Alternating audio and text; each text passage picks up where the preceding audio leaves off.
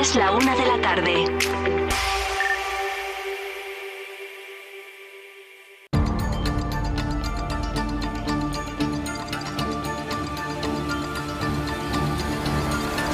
Vive Castilla y León en Vive Radio.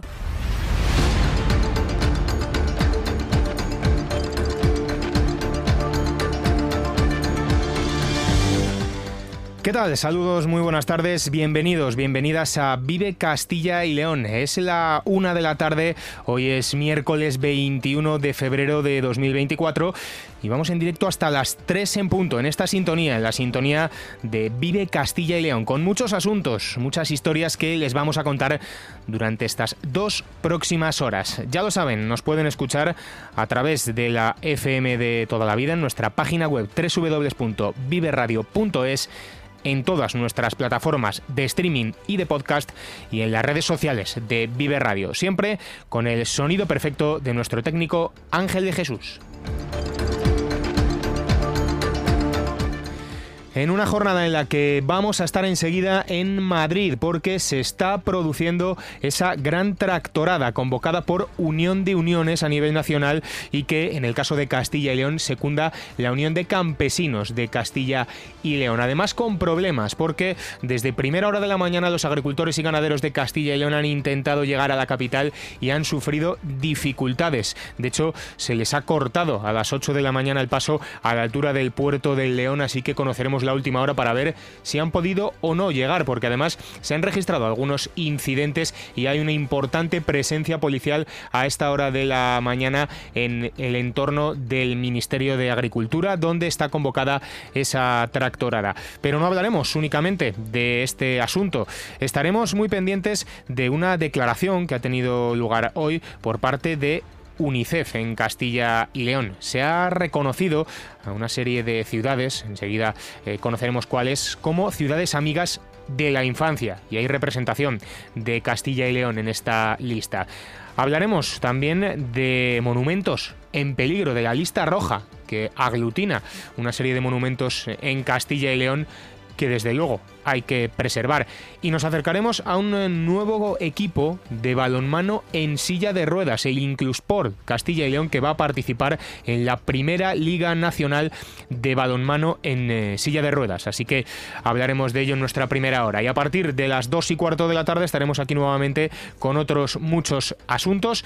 También, por ejemplo, hablando de lo que está dando de sí el Pleno de las Cortes de Castilla y León. Arrancó ayer y ha tenido su continuidad en el día de hoy. Conoceremos una iniciativa más que interesante como es el Club de los 60 y hablaremos también, por ejemplo, de música, de un festival que pretende ayudar al mundo rural y fijar población a través de iniciativas como esta. Hablamos concretamente del Boina Fest.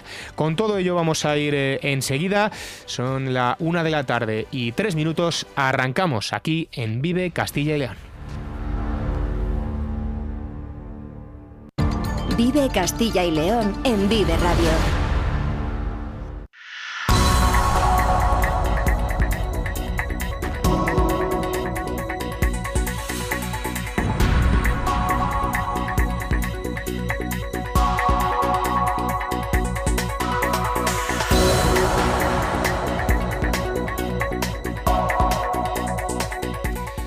Una de la mañana y cuatro minutos. Comenzamos este Vive Castilla y León de hoy, de este miércoles 21 de febrero, hablando de las protestas de los agricultores y ganaderos de toda España convocados por Unión de Uniones en Madrid para protestar frente a la sede del Ministerio de Agricultura.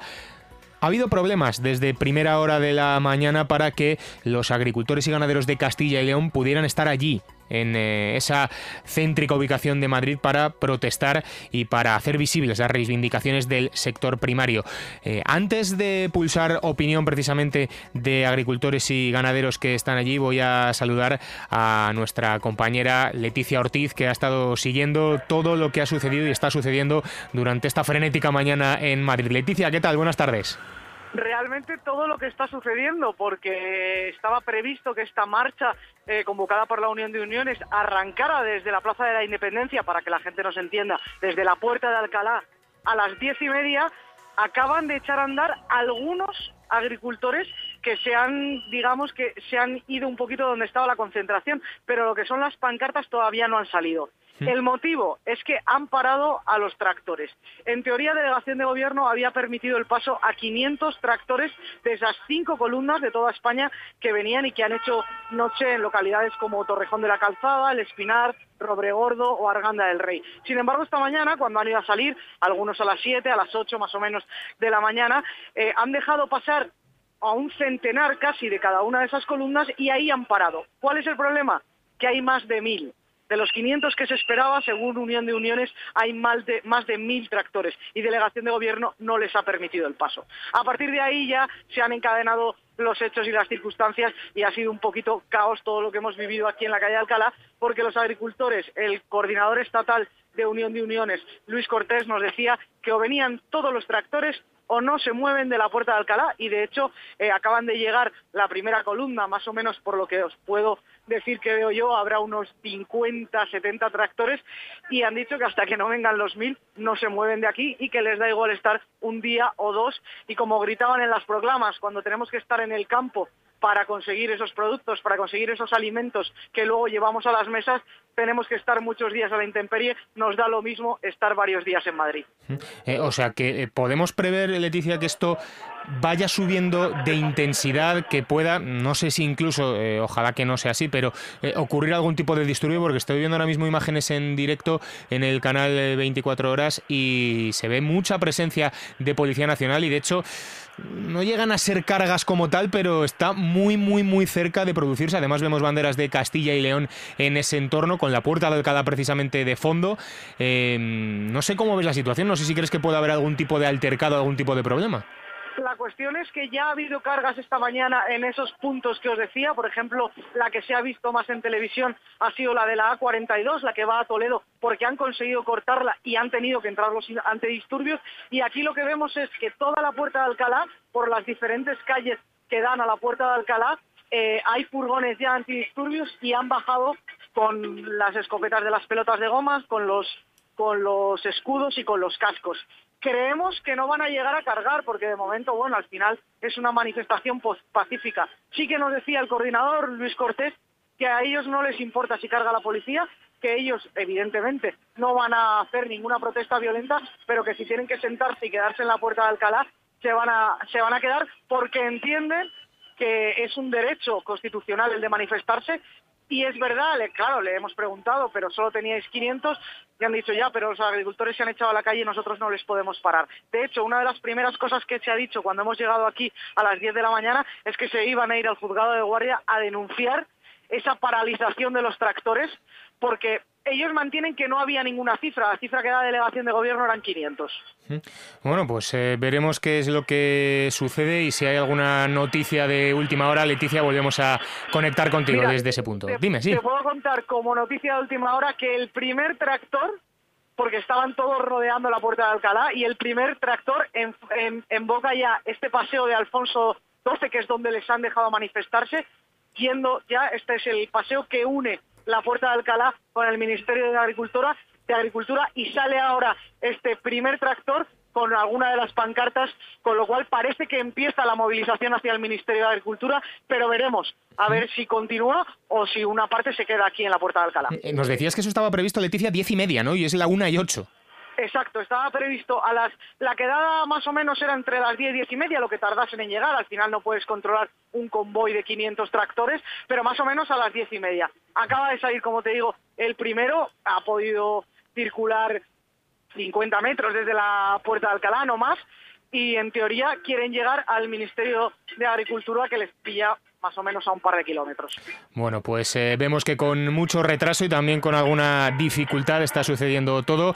Leticia, muchas gracias por habernoslo contado en primera persona desde ese punto donde todo el mundo ahora mismo está pendiente. Muchas gracias. Gracias a vosotros. Bueno, pues ahí estaba nuestra compañera Leticia Ortiz eh, desde ese entorno, desde ese punto de la capital de España. Y vamos a conectar también con eh, Madrid para ver, no sé en qué punto se encuentra el coordinador de UCCL en Castilla y León ya saben que es la organización convocante, eh, está eh, UCCL en Castilla y León, eh, representada dentro de Unión de Uniones a nivel nacional, y ya saben que el coordinador en Castilla y León es Jesús Manuel González Padacín. Jesús Manuel, ¿qué tal? Buenos días. Hola, muy buenos días. Eh, ¿Dónde se encuentra usted ahora mismo?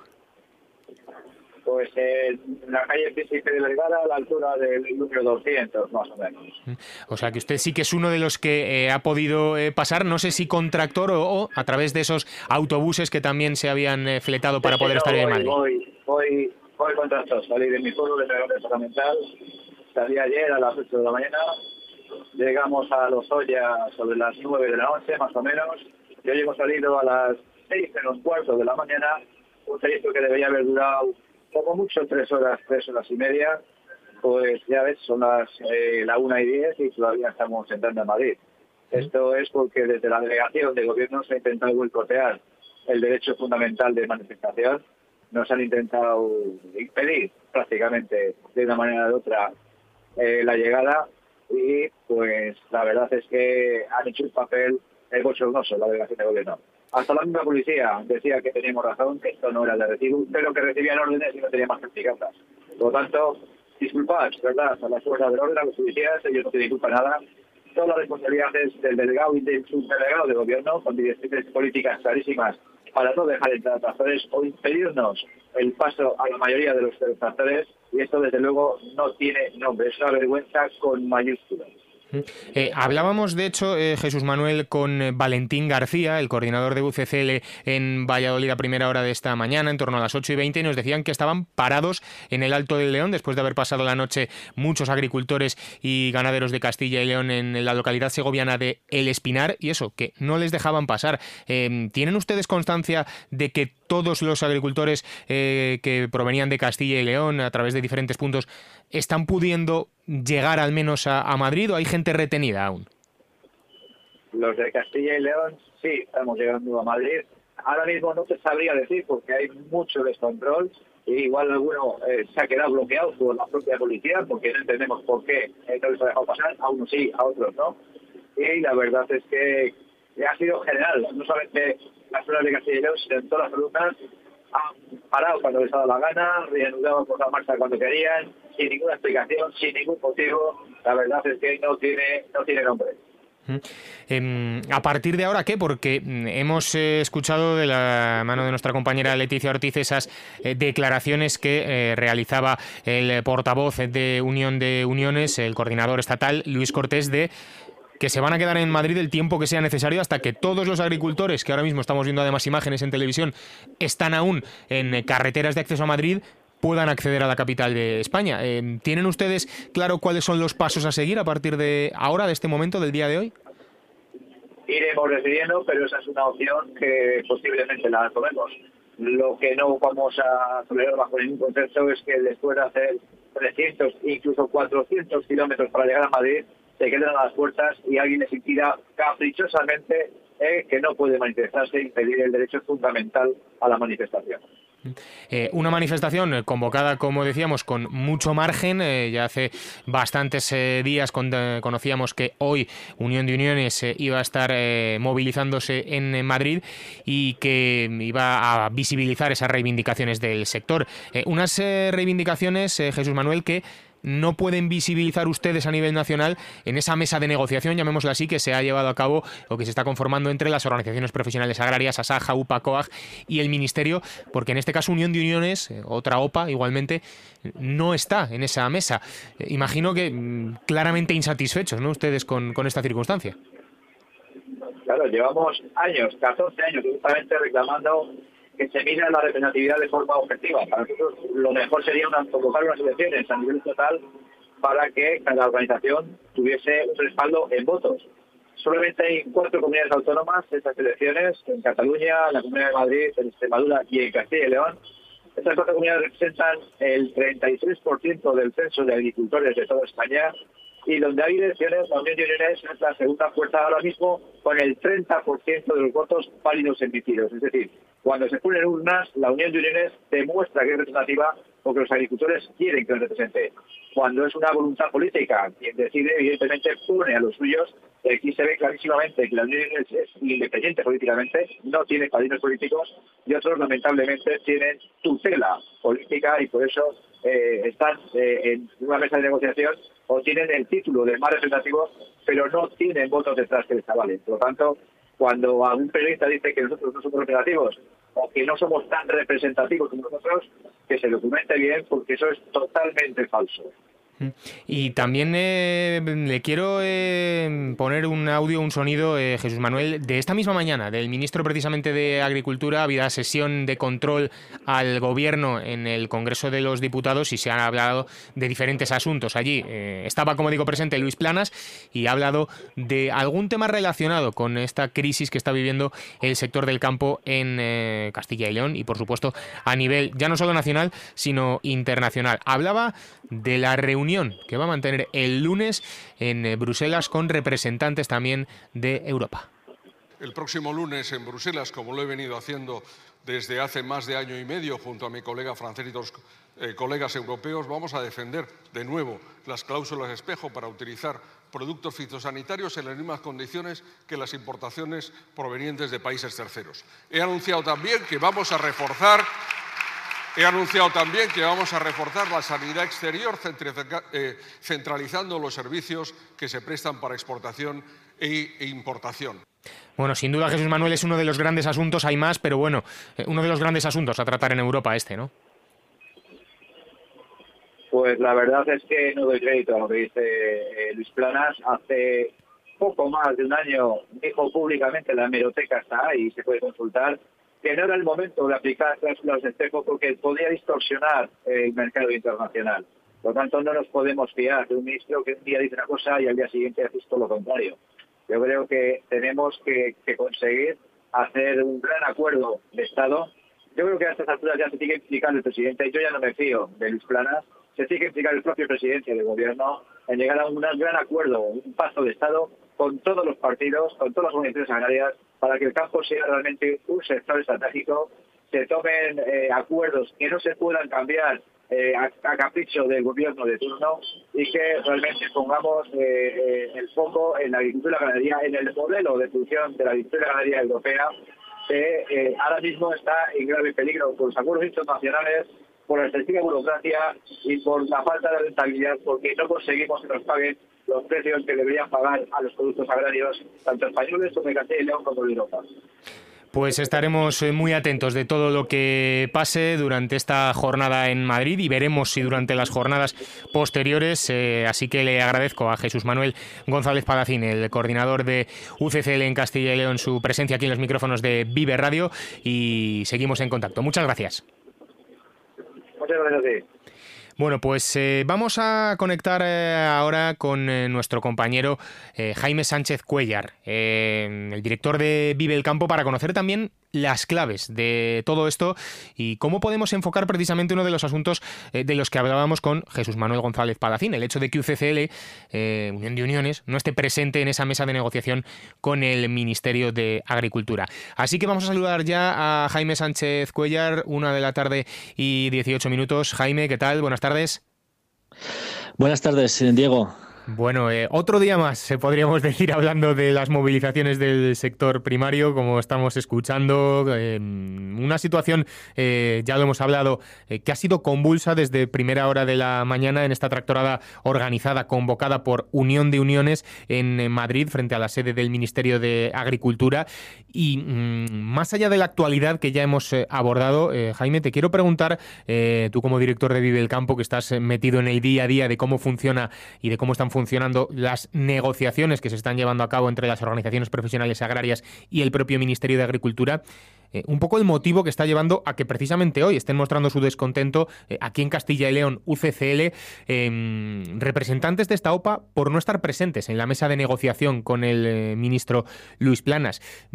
¿Cuáles pueden ser los motivos para que Asaja, UPA, COAG sí estén eh, sentados a esa mesa y UCCL hoy tengan que mm, denunciar, digámoslo así, el hecho de que ellos no estén allí? Bueno, pues la verdad, eh, Diego, es que son motivos casi históricos eh, que nos hacen remontarnos a, la, a, cómo está organizado el sector, incluso a la época de la transición eh, cómo se crearon las cámaras agrarias y luego, bueno, pues cómo ha ido evolucionando la representación dentro del sector. La verdad es que es un motivo de queja habitual de Unión de Uniones, eh, representada en Castilla y León por la Unión de Campesinos, porque ellos se quejan de que en el año 2005-2006 la primera ministra de Agricultura de Rodríguez Zapatero, Elena Espinosa, lo que hizo fue eh, blindar la representación de las organizaciones agrarias, las organizaciones que eran los interlocutores oficiales con el Ministerio de Agricultura y que se cerró en Asaja, en COAG y en UPA. Y a la espera, porque así además lo establece la ley, a la espera de que se convoquen unas elecciones de carácter nacional para medir un poco la representación de las organizaciones agrarias en el ámbito nacional. Lo que ocurre es que nunca se han producido esas elecciones en el ámbito nacional y solo ha habido algunas elecciones en algunas comunidades autónomas, por ejemplo, en Cataluña, en Extremadura, en Madrid o en Castilla y León. Efectivamente, en Castilla y León sí que ha habido eh, un procedimiento para evaluar la representatividad de las organizaciones profesionales agrarias en las cámaras agrarias. Fue el año pasado, el 12 de febrero de 2023. Ahí sí que las organizaciones agrarias pudieron medir, en el caso de Castilla y León, sus fuerzas y eh, ver su eh, nivel de representación. En, entonces, hace un año, pues eh, se, se, votó y Asaja fue la formación más votada en Castilla y León. En segundo lugar, aquí en Castilla y León iban agrupadas la Alianza por el Campo, que así se llama, y que integra a COAG y a UPA. Y en tercer lugar está UCCL, aunque si se analizase por separado, pues sería en segundo lugar. A lo que quiero decir es que lo que quiero decir es que aquí em, en Castilla y León, en el ámbito de la comunidad, las cuatro organizaciones agrarias sí que han podido medir su representatividad y por tanto son interlocutores oficiales ante la Consejería de Agricultura. No así en el ámbito nacional, y por tanto Unión de Uniones queda eh, descartada en esas negociaciones que establece el ministro Luis Plana con las organizaciones agrarias y que hoy, claro, pues es más evidente porque no se van a poder sentar con el ministro para negociar las medidas, las soluciones que piden para el campo. Y para cerrar, eh, Jaime, mm, ¿a partir de ahora qué? Como se suele decir, vamos a ver eh, cómo finaliza esta tractorada de hoy, pero creo que también hay otras organizadas por eh, las organizaciones profesionales agrarias que decíamos no están representadas hoy, Asaja, UPA, COAG, y también importante la fecha del lunes a nivel europeo, ¿no? Efectivamente, a partir de la tractorada de hoy, pues llegan más tractoradas, porque era lo que tenían eh, convocado, así lo tenían establecido las organizaciones agrarias. La primera cita va a ser el viernes, pasado mañana, en León. Allí todas las organizaciones agrarias han convocado en unidad de acción una tractorada en esta ciudad y a la que piden que acudan en unidad y todos los agricultores, tanto de organizaciones agrarias como de, las plataformas que se están constituyendo, quieren lanzar un, mensaje importante de unidad a pocos días de que se celebre el lunes ese Consejo de Ministros de Agricultura de la Unión Europea en Bruselas, donde se van a tomar decisiones respecto, por ejemplo, a la flexibilización de la PAC. Pero es que ese mismo lunes regresarán los tractores a Madrid. Esta vez serán Asaja, COAG y UPA los que convoquen la tractorada en Madrid el lunes, coincidiendo en el momento con la reunión del Consejo de Ministros para aumentar la presión. Así que al menos eh, convocadas, pues tenemos estas eh, dos citas importantes, una en León, otra en Madrid y la tercera cita importante, la reunión que se va a producir en Bruselas.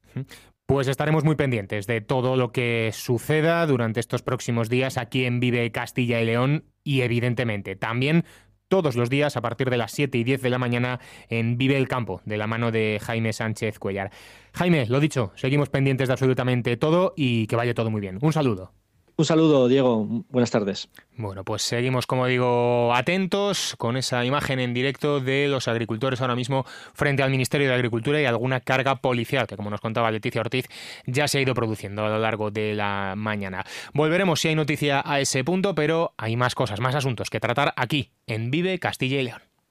En CESIP nos importa tu empleo, la precariedad y tus pensiones. Hemos liderado importantes avances como las 35 horas o la carrera profesional, pero son numerosos los desafíos. Por eso te mereces un sindicato independiente, plural, abierto y profesional. En CESIP nuestras propuestas son las tuyas, porque si tú no te conformas, nosotros tampoco. Alcemos la voz. Vota CESIF. De lunes a viernes, a partir de las 7 y 10 de la mañana, tiempo para ahondar en la actualidad agrícola y ganadera de la mano de Jaime Sánchez Cuellar. Vive lo tuyo, vive tu radio. ¿Y tú? ¿Qué opinas? Nos interesa escuchar tu punto de vista sobre lo que pasa en tu ciudad y provincia. Descúbrelo en nuestras redes sociales. Vive lo tuyo, vive tu radio. Vive Castilla y León en Vive Radio.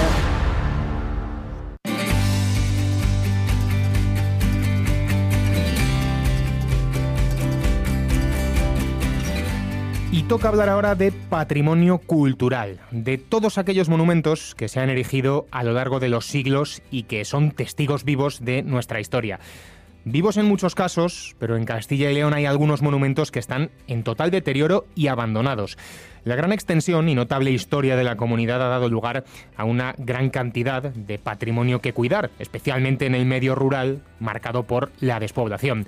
Todo ello supone un reto para las administraciones que no disponen de los medios suficientes para mantenerlo en las condiciones que merecerían. Una realidad que cada semana se refleja en la lista roja del patrimonio español en peligro, creada por la Asociación Hispania Nostra en el año 2006 y que recoge aquellos elementos patrimoniales que se encuentran sometidos a riesgo de desaparición, destrucción o alteración esencial de sus valores. ¿Y qué región lidera el ranking en número de bienes patrimoniales de la lista roja? Pues ese desgraciado honor lo tiene Castilla y León. Y para explicarnos más en detalle lo que significa este titular, tengo conmigo a Daniel González. Daniel, ¿qué tal? Buenas tardes. Buenas tardes, Diego. Pues como bien has dicho, Castilla y León está a la cabeza en cuanto a bienes en peligro de conservación, con más de 400 bienes patrimoniales en la lista roja. Por provincias, el listado lo lidera Palencia, con 74 bienes en riesgo, seguida por Burgos, con 68, Zamora, con 59 o León, con 57, mientras las provincias con menos patrimonio en riesgo son Valladolid, con 30 y Ávila, con solo 17 unos datos demoledores, pero que también reflejan un hecho positivo, y es que para que un bien entre en la lista roja, son los particulares los que deben denunciarlo, y después es Hispania Nostra, con un comité científico, quien tiene la última palabra para incluir o no el subsodicho bien. Eso significa que son los castellanos y leoneses los que por iniciativa propia se movilizan para denunciar la situación del patrimonio de la comunidad, siendo Hispania Nostra un portal donde volcar esa movilización ciudadana. ¿Y quién mejor para contarnos cómo funciona esa lista roja y las implicaciones que tiene que con una de esas personas que componen ese comité científico que decide qué monumentos entran y también salen de ese listado? Esa persona es Alfonso Muñoz Cosme. Buenas tardes. Buenas tardes. Bueno, Castilla y León es líder en España en número de bienes patrimoniales incluidos en la lista roja elaborada por vuestra asociación. ¿Qué lectura hacéis de, este dato desde Hispania Nostra? Bueno, efectivamente, Castilla y León es la comunidad autónoma que más bienes tiene inscritos en la lista roja. Hay que entender que es un territorio muy extenso, con una gran densidad patrimonial, pero también hay que entender que la lista roja no es un inventario exhaustivo de lo que está en mal estado, es una forma de participación social, porque cualquier persona, cualquier asociación local que ve que un bien patrimonial está en peligro, pues puede de dar la voz de alarma a través de, la lista roja. Por lo tanto, no solo indica el número de, bienes inscritos en la lista roja, no solo indica el estado del patrimonio, sino también la sensibilización de la sociedad hacia la conservación del patrimonio. O sea que es un poco la concienciación en, en, la región de Castilla y León, quizás es de las más altas en España en cuanto a la protección de este patrimonio. Bueno, mm, efectivamente recibimos muchos, eh, muchas informaciones sobre patrimonio que se encuentra en mal estado y ya digo, es las dos cosas. Por un lado, que hay bienes que efectivamente eh, se encuentran abandonados o faltos de protección o faltos de conservación y mantenimiento, pero también el interés que demuestra la población en poner eso en conocimiento para que se tomen las medidas. ¿Y cuál es el perfil medio de ese patrimonio en peligro? O sea, por ejemplo, hay más iglesias, más, monumentos civiles. ¿Cuál es el perfil en general? En Castilla y León hay mucho patrimonio de tipo religioso, hay conventos, monasterios que, que, no están habitados actualmente. Hay también mucho patrimonio asociado a la despoblación eh, zonas que se han quedado despobladas, iglesias, ermitas, en, zonas que ya no tienen habitantes y naturalmente pues eh, caen en un abandono y falta de mantenimiento. Hay también algún patrimonio especial en Castilla y León como el ligado al canal de Castilla, que hay muchas de las viviendas de los de los excluseros o, otro patrimonio asociado a las harineras que, que, que se encuentran en mal estado y también pues el patrimonio defensivo, castillos, claro, en Castilla es tierra de castillos y hay y hay muchos que están pues eh, en mal estado o, sin, sin utilizarse. Mm. Luego, una de las formas para salvar este patrimonio en peligro, ante la inacción muchas veces de las instituciones, son las campañas de crowdfunding, lanzadas por iniciativa de asociaciones vecinales, muchos casos, y en las que Hispania Nostra ha tomado un papel muy protagonista con la plataforma que tenéis creada para este fin. ¿Sí que habéis notado en los últimos años una mayor movilización vecinal? En este sentido. Sí, mm. sí, hay, hay muchas asociaciones locales que trabajan. Hay un censo de más de 500 asociaciones en España relacionadas con el patrimonio y hay mucho interés en, en recuperar y, poner en valor el, el patrimonio. Eh, Hispania Nostra tiene ese programa de ayuda a las asociaciones para eh, las campañas de crowdfunding y, y gran parte de ellas se han desarrollado en las provincias provincias de Castilla y León. ¿Y algún ejemplo de éxito de esas campañas en Castilla y León? Bueno, ha, habido ahora mismo, eh, por ejemplo, la iglesia de Valdeorra, ah, ah, también en la iglesia de Villamorón, eh, son a veces pueblos que tienen ya muy pocos habitantes, que no tienen capacidad económica, no tienen medios técnicos y a través de estas campañas de crowdfunding consiguen no solo un dinero para poder arrancar el proyecto, sino también una gran visibilidad. Por ejemplo, en el conjunto de las bodegas de Baltanás, pues eh, la campaña que se hizo para recoger fondos pues ha, ha hecho que mucha más gente vaya a visitarlo, que se conozca y además que se, se reciban subvenciones también, aparte de, la propia campaña de micromecenazgo. Sí, o sea, podemos decir que es un primer paso, ¿no? Un primer paso importante para luego ya seguir progresando. por ejemplo, hablamos de una iglesia que muchas veces restaurarla puede costar millones, el crowdfunding no es hasta qué límite puede llegar a, recaudar, no sé cuál es el máximo que has alcanzado. Mm, Alrededor, bueno, se han, se han alcanzado a veces 20, 30 mil euros eh, en las campañas y con donaciones eh, no solo de, la zona, sino también de otras comunidades autónomas y también de otros países, incluso de Estados Unidos y de, y de otros países. Es, es una buena forma, mm, ya digo, de visibilizar y también de recoger esos primeros eh, fondos que sirven para poner en marcha procesos que luego se, se hacen mucho más grandes. Y ahí la ayuda de Hispania Nostra es vital para que estas asociaciones, que a veces no tienen tampoco los medios técnicos para conocer jurídicamente y económicamente cómo se puede eh, realizar todo eso, pues lo, puedan poner en marcha. Y ya volvemos otra vez a la lista roja. Ya para informar para informar a nuestros oyentes, si alguno quiere denunciar el estado de algún bien patrimonial, ¿cuáles son los pasos a seguir para incluirlo en, la, en esta lista roja y qué, y qué requisitos debe cumplir este bien patrimonial?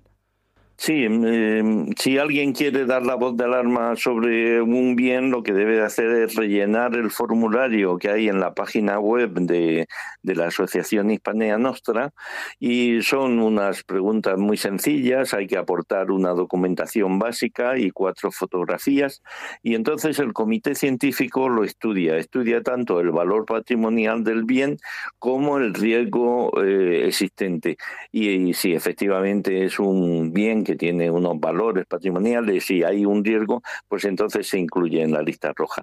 Y ello sirve para que las administraciones competentes pues puedan eh, ponerse en marcha o también los propietarios y en muchos casos, gracias a que se incluye en la lista roja, se ha podido eh, recuperar el bien. Hay ya más de 200 bienes en la lista verde de bienes recuperados a través de este proceso. Mm, ¿Y de media cuántas solicitudes captáis al mes en esta lista roja? Pues al mes suele haber entre 20 y 30 solicitudes, sí, que se estudian y algunas entran en la lista roja, otras se desestiman, pero bueno, es una labor social que hace todo, todo el pueblo que yo creo que es muy valiosa. Y luego, aparte de la lista roja o las campañas de crowdfunding, ¿qué más tareas desempeña Hispania Nuestra? Hispania Nostra hace una labor en favor del patrimonio, hace una, eh, unos premios anuales para destacar las buenas prácticas y también hace unas reuniones con las asociaciones eh, todos los años para um, servir un poco de conector entre esa red de asociaciones preocupadas por el patrimonio y también auxiliarlas en lo que necesiten. Hay también una, un servicio de asesoramiento y bueno, pues es un poco ayudar a todas las personas preocupadas por el patrimonio que en España Nostra pues encuentran un cauce para su participación y para expresar su, su interés por el patrimonio. Hay también conferencias todos los martes eh, eh, por videoconferencias sobre temas interesantes de patrimonio. En fin, es, es una asociación que promueve todo aquello que puede servir para poner en valor y proteger el patrimonio. ¿Ya esta asociación puede formar parte cualquier persona interesada en el patrimonio? Sí, cualquier persona. No, no, no se pide ningún, ningún aval ni ninguna cualificación técnica. Cualquier persona que tenga interés por el patrimonio lo solicita y puede ser miembro de Hispania Nostra. Perfecto, pues nada, ya sabéis los oyentes. Si conocéis algún monumento en peligro, tenéis la lista roja. Si os gusta el patrimonio, podéis formar parte de Hispania Nostra e incluso también lanzar una campaña de crowdfunding con ellos. Así que nada, muchas gracias por esta información. Alfonso. Muy bien, gracias a vosotros.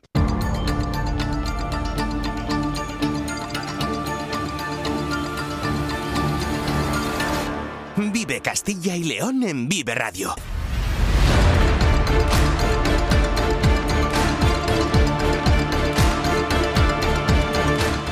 Continuamos en Vive Castilla y León, eh, una de la tarde y 37 minutos, y vamos a acercarnos a un eh, proyecto que aúna mm, dos realidades. Una, el deporte y dos, la inclusión social.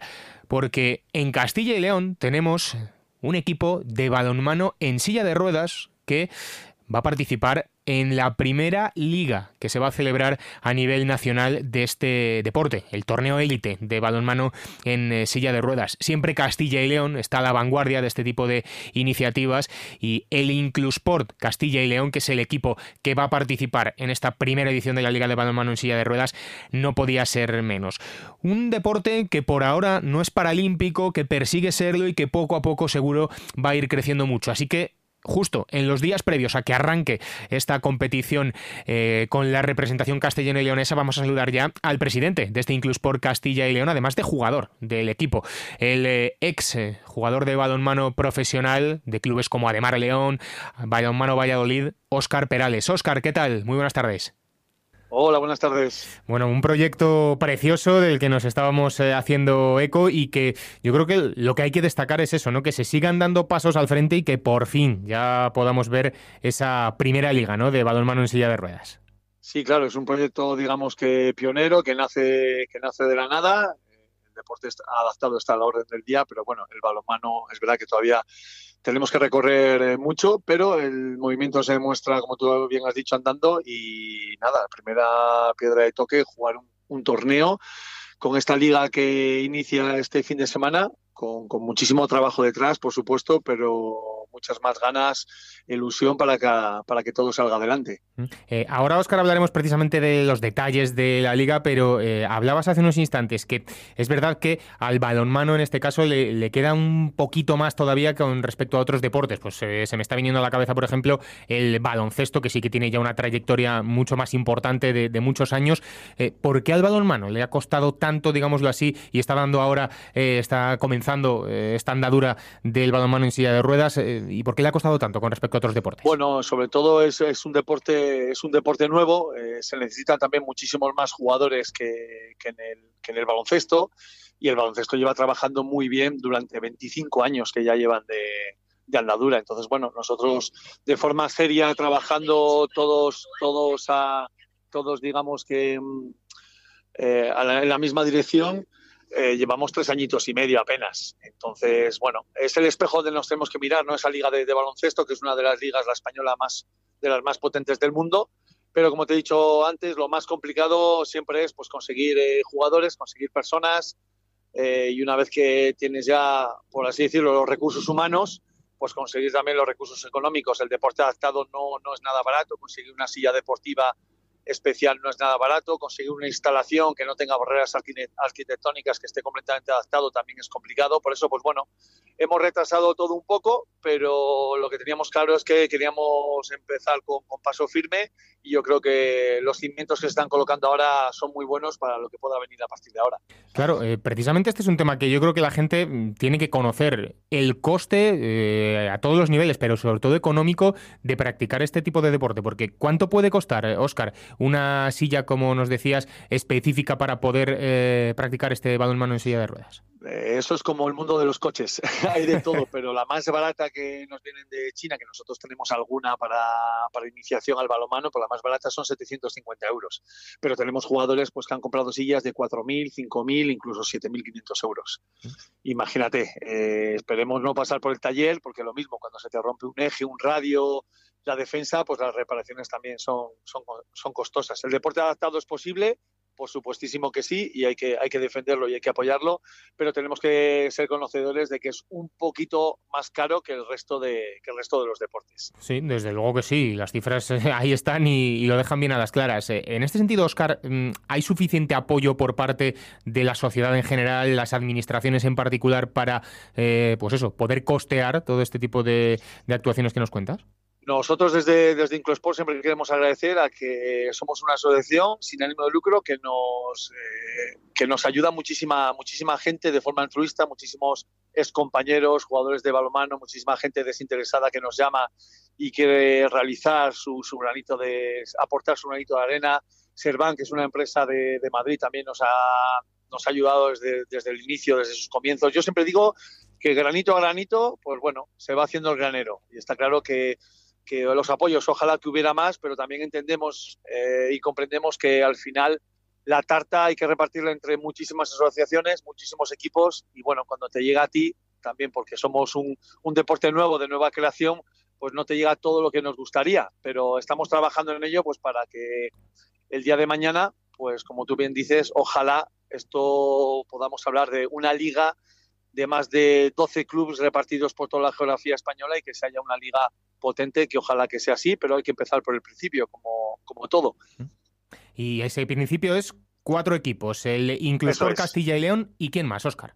Inclusport Castilla y León, luego está Club Balomano Parla, eh, Dominicos, de, Dominicos de Zaragoza y me queda Inclubasket de Coruña, que es bueno un equipo que se dedica al baloncesto, pero que también ahora está metiendo eh, muchísimos deportes eh, adaptados, como en este caso el balonmano. Así que, eh, nada, cuatro puntos geográficos diferentes que nos vamos a ver en Curtis, una localidad gallega, que este fin de semana pues vamos a compartir competición, buenos momentos y seguro que muchas ideas para intentar ir progresando y evolucionando en el mundo del, deporte adaptado. Eh, y esta liga en concreto, Oscar, también eh, yo creo que importante reseñarlo, va a hacer parada eh, posteriormente en Castilla y León, concretamente en Valladolid, porque el objetivo también es que, ya que hay cuatro equipos por ahora tan solo, ojalá, como decías, haya más en el futuro, pero que en las cuatro sedes haya partidos y, haya competición durante toda esta liga, ¿no? Eso es, si no recuerdo mal, todavía el calendario está por fijar, pero creo que nos visitarán los otros tres equipos en Valladolid a finales de mayo. Esa es la idea, ¿no? Que en todas las, en todas las provincias que hay equipos de balonmano adaptado, pues la gente pueda, pueda venir al polideportivo, pueda también experimentar lo que es el balonmano adaptado, el balonmano en silla de ruedas, que es un deporte súper físico, frenético, dinámico y muy rápido, y que todos podamos, pues, eh, comprobar que, nos encanta el deporte adaptado y, como no, tendremos una cita tendremos una cita en Valladolid que ya estamos trabajando para que salga de la mejor forma posible.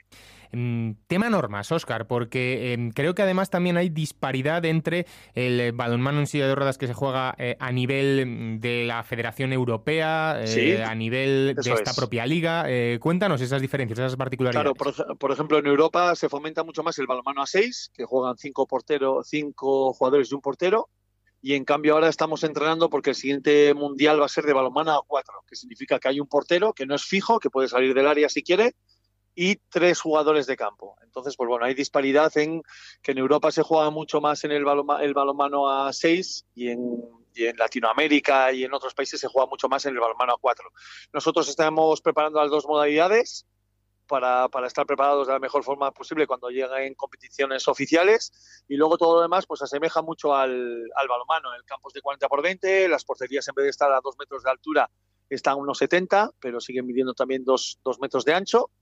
Y todo lo demás, hay pasos, hay dobles, hay faltas, hay exclusiones, hay pasivo. La verdad que, como te he dicho antes, es un juego eh, muy, muy frenético y que se asemeja mucho al, al balonmano y por eso yo creo que nos gusta tanto a todos los jugadores que probamos nos gusta la experiencia y queremos repetir.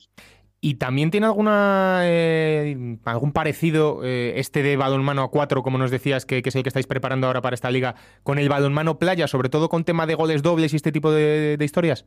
Así es, hay goles dobles también, goles espectaculares. El gol de portería a portería desde el portero, del portero dentro del área vale doble. Y si realizas, si eres tan habilidoso como para realizar un giro con la silla de ruedas antes de lanzar, pues también eh, los árbitros determinan que es un gol espectacular y vale, y vale doble. De ahí la complejidad de que sean, aunque sean dos deportes muy parecidos, las modalidades son muy diferentes. Puedes ir ganando de, puedes ir perdiendo de 5 un partido de balonmano a 4 y rápidamente si metes dos goles dobles, pues te, te pones a un gol y estás en el partido. En cambio, en el balonmano a 6 es muy, muy, muy difícil remontar cinco o seis goles. Por eso te digo que estamos preparando ambas, ambas modalidades para estar lo mejor preparados, eh, tanto físicamente como deportivamente, para, para, competir al máximo nivel. ¿Y por qué no pensar también, Oscar, eh, dentro de unos años en que el balonmano en silla de ruedas sea deporte paralímpico? Porque creo que por ahora no lo es. Eh, ¿Sería algo que se podría dar dentro de un tiempo? Sería un sueño, pero hombre, nosotros lo pensamos, ¿eh? Sería un sueño hecho realidad, cumplido. Es verdad que eh, en la agenda paraolímpica de momento el balonmano no está dentro de París ni tampoco Los Ángeles, pero nunca se sabe si la siguiente sede eh, pues se reúne el Comité Olímpico Internacional y decide que el balonmano es un deporte tan, tan espectacular y que se practica en muchos otros continentes y ojalá, ¿no? Nosotros es verdad que es, es algo que ahora mismo no nos quita el sueño, pero es una meta que, ¿por qué no?, alcanzable y una, un objetivo más y una ilusión más para poder ir a entrenar cada día y jugar cada, cada torneo, que sería un sueño hecho realidad para, para muchos jugadores poder competir y vivir la experiencia de unos, de unos Juegos Paralímpicos. hemos hablado, Óscar, de equipo con que, os vais a enfrentar de Coruña, equipo de Zaragoza, también de, Madrid, de Parla. Eh, ¿Qué tal cantera tenemos en Castilla y León de balonmano en silla de ruedas? Ya mirando un poquito también en el plano más competitivo. Bueno, al final estamos, estamos muy contentos porque tenemos 12, 14 jugadores que normalmente ya van cogiendo experiencia y, que eh, realizan la mayoría de los entrenamientos. Tenemos un grupo ya, digamos, formado. Es verdad que muchos otros, por ejemplo, Zaragoza o Coruña, eh, tienen jugadores que vienen del mundo del baloncesto y la silla, el manejo de silla, por ejemplo, ya lo tienen muy controlado y le quedan igual eh, hilar más fino en el aspecto táctico, técnico del específico que tiene el balonmano. Pero nosotros estamos muy contentos. Tenemos también varios jugadores que antiguamente han practicado deporte a, eh, balonmano a pie y que el balonmano sí ya lo han cogido muy rápido. Así que bueno, vamos a intentar competir. Yo creo que estamos muy, muy, muy iguales todos en, en, cuanto, a, en cuanto a fuerza. Es verdad que el balonmano a cuatro no tenemos tanta experiencia como en el balonmano a 6, pero como bien te he dicho antes, goza de muy buena cantera porque ya tenemos eh, chicos, pues eso, de todas las edades que vienen a probar, les gusta y quieren, quieren repetir, que yo creo que es lo, más importante. Mm, eh, hablabas de jugadores, Oscar, ya para terminar, eh, que han dado ese cambio de balonmano a pie y a balonmano en silla de ruedas. estamos hablando con uno de esos casos. ¿Cómo ha sido el cambio? Bueno, muy difícil porque ver el, mundo a través de otra altura, desde la silla de ruedas, y que la silla de ruedas te maneja a ti y no tú a ella, pues bueno, a mí me ha costado en cuanto al manejo de la silla de ruedas. Yo todo, todos los contenidos del balmano ya los conocía, pero es verdad que cuando metes un elemento nuevo como la silla de ruedas, a mí me parece mucho más complicado el balonmano en silla de ruedas que el balonmano a pie, la verdad. Porque son muchos elementos, la silla de ruedas hay a veces que, tú quieres ir para un lado y la silla de ruedas va para otro, es complicado, pero es muy gratificante porque hay muchas cosas que se asemejan, eh, que son muy, muy parecidas y sobre todo, pues bueno, que compites de tú a tú y de igual a igual con otros compañeros de otros de otras provincias, como hemos comentado antes, que quieren competir y quieren hacerlo igual que tú. Así que para mí, pues bueno, ha sido un aliciente eh, añadido en forma de motivación para, para, seguir vinculado al mundo del deporte y en este caso al balonmano adaptado. Así que muy contentos. Bueno, pues estaremos muy pendientes de todo lo que haga este Inclus por Castilla y León, que como decimos este fin de semana arranca esta primera edición ya de la nueva liga de balonmano en eh, silla de ruedas y le agradezco mucho a Óscar Perales, presidente del Inclus por, que haya estado con nosotros y que nos haya contado en qué consiste este deporte. Óscar, muchas gracias y que vaya todo muy bien. Un saludo. Muchísimas gracias a vosotros. Un saludo. Vive Castilla y León en Vive Radio.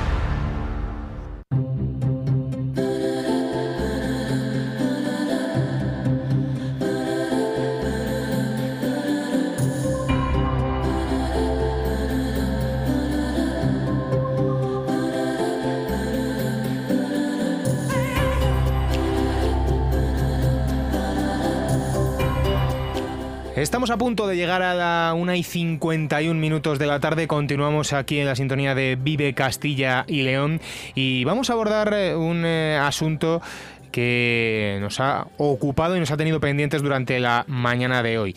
Y es que Hoy, nueve municipios de Castilla y León han renovado su acreditación como ciudad amiga de la infancia, un sello que está liderado por UNICEF en coordinación con la Federación Española de Municipios y Provincias. ¿Cuáles son estas eh, nueve localidades de Castilla y León que han renovado este sello? Ávila, Medina de Río Seco, en la provincia de Valladolid, Palencia, León, Soria, Santa Marta de Tormes y Villamayor de Armuña en la provincia de Salamanca y San Cristóbal de Segovia, lógicamente, en la provincia segoviana. Estas nueve renuevan un sello que vamos a conocer en qué consiste, cómo se consigue y, en definitiva, qué es lo que pretende visibilizar. Y lo vamos a hacer de la mano de la coordinadora de UNICEF en Castilla y León, que es Rocío Gutiérrez. Rocío, ¿qué tal? Buenas tardes. Hola, buenas tardes. Muchas gracias por estar con nosotros en un día en el que bueno se ha querido visibilizar eh, esta renovación de, Ciudad Amiga de la Infancia para estos nueve municipios. Eh, la primera pregunta es eh, clara. ¿Qué han hecho bien estos municipios, estos nueve, para conseguir la renovación de esta acreditación? Bueno, estos municipios básicamente lo que hacen es eh, impulsar políticas eh, de infancia en el, en el entorno municipal, cuentan con un plan de infancia, cuentan con un órgano de participación eh, infantil a través del cual los niños y niñas bueno, pues pueden opinar y, debatir sobre, sobre lo que les atañe en, su municipio. El, el propio municipio tiene un órgano también de coordinación interna para impulsar estas políticas de infancia y trabajan bueno, pues para, para que ningún niño sea discriminado discriminado para que las políticas públicas municipales eh, les beneficien y garanticen en definitiva que los derechos de la infancia se cumplen en el, en el ámbito local. Eh, ¿Por cuánto tiempo tiene vigencia, digámoslo así, esta acreditación? El reconocimiento tiene una duración de, de cuatro años, en este caso estaríamos hablando del 2024-27 y en, a mitad de camino presentarán una, una memoria intermedia pues de, la ejecución pues de su plan de infancia, de las políticas que están ejecutando y al cabo del en 2027 digamos tendrían que volver a, presentar toda la documentación para renovar este, este reconocimiento de, UNICEF. Claro, eh, hablamos de estas nueve que, como decíamos, lo han renovado hoy, pero hay una lista mayor de municipios que todavía lo tienen vigente, ¿no? O sea, que esto no se circunscribe solo a estos nueve de los que hemos hablado. Exactamente, en Castilla y León en total tenemos 20 corporaciones locales que cuentan con este reconocimiento, son 19 municipios y la Diputación de, Palencia, eh, en, los otros 11 digamos que todavía lo tienen, lo tienen vigente y les tocará renovarlo al año próximo. Pues están también eh, Salamanca, Segovia, Aldea Mayor de San Martín, Boecillo, Carrión de los Condes, Ladrada, eh, la Diputación de Palencia, que ya te comentaba, Carvajosa de la Sagrada, Zamora, Valladolid y Burgos. Esos serían el resto de municipios que en, la comunidad autónoma tienen ya este reconocimiento como ciudades amigas de la infancia. Yo creo que algo que mm, desde luego que hay que eh, reconocer porque eh, trabajar con los niños ahora, con la infancia, un poco también es prepararnos para el futuro y adelantar trabajo, por hablar coloquialmente, de cara al futuro. ¿no? Al final estamos trabajando con los que van a ser los adultos de dentro de unos años y yo creo que cuanto antes todas estas corporaciones municipales y la propia Diputación, eh, como nos decía, de, Palencia, eh, es importante, lo dicho, que, que trabajen y que vayan eh, avanzando para que estos niños se formen adecuadamente, ¿no? Claro, los propios niños y niñas en el acto de reconocimiento de esta mañana, eh, que, contábamos con niños de Medina del Campo y de Palencia, eh, contaban que, ellos se consideran el presente de una sociedad y también el y también el futuro. Y dentro del reconocimiento de ciudades amigas, pues eh, lo que pedimos a los municipios es que trabajen para para proteger a la infancia más vulnerable, para garantizar cuestiones como la salud mental o el derecho a un ocio y tiempo libre saludables, a promover de eh, hábitos de vida eh, saludables, eh, a tener acceso a, una educación en derechos, en fin, una serie de cuestiones que van a hacer de, nuestros niños pues adultos con más y mejores oportunidades y pues por ejemplo libres de, discriminación. O sea que sí, esa es, esa es un poco la idea. queda mucho trabajo por hacer en esta materia, en materia de infancia, Rocío, a pesar de que, por ejemplo, pues estas nueve que han renovado hoy, las otras once que, que nos hablaba, pero bueno, hay muchos más municipios y, aún así, ya digo, hay mm, trabajo por hacer, todavía nos queda mucho camino por recorrer en esta materia.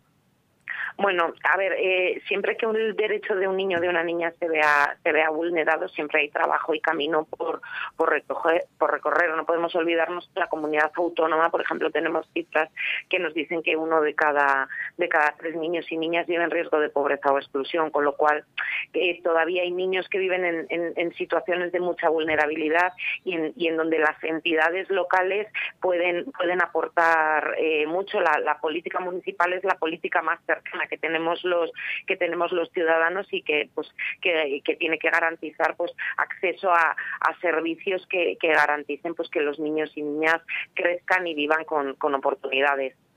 Eh, y por eh, ir cerrando ya también, eh, Rocío, mm, ¿qué más proyectos tiene próximamente en mente UNICEF aquí en Castilla y León? Imagino que serán muchos, pero si tenemos que quedarnos con alguno destacado, algo que remarcar, ¿cuál podríamos poner encima de la mesa?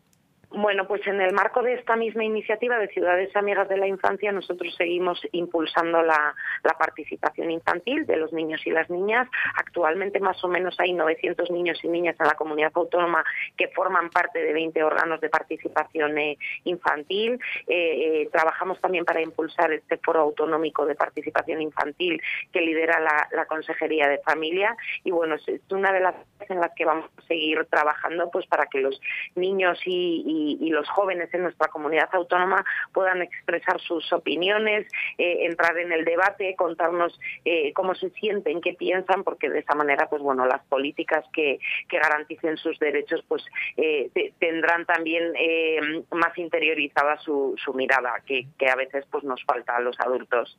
y ya para terminar, se me está ocurriendo ahora, ¿qué tienen que hacer los municipios que no tengan esta acreditación de ciudad amiga de la infancia si quieren optar a ella? No sé cuándo se abre, digámoslo así, la próxima convocatoria y, qué tienen que acreditar pues el resto de los municipios, que no son pocos en Castilla y León, para, para poder estar en esta prestigiosa lista.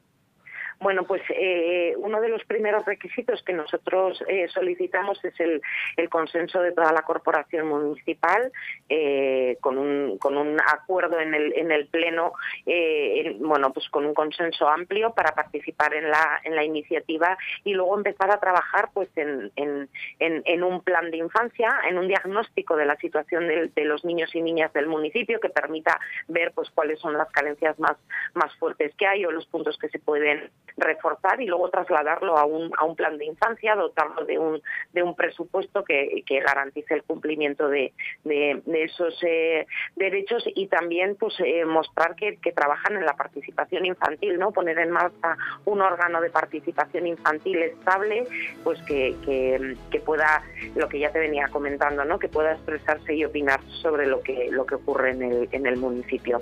Pues eh, Rocío Gutiérrez, coordinadora de UNICEF en Castilla y León, muchas gracias por haber estado con nosotros aquí en la sintonía de Vive Castilla y León y gracias por la labor también que realizan ustedes desde UNICEF. Un saludo.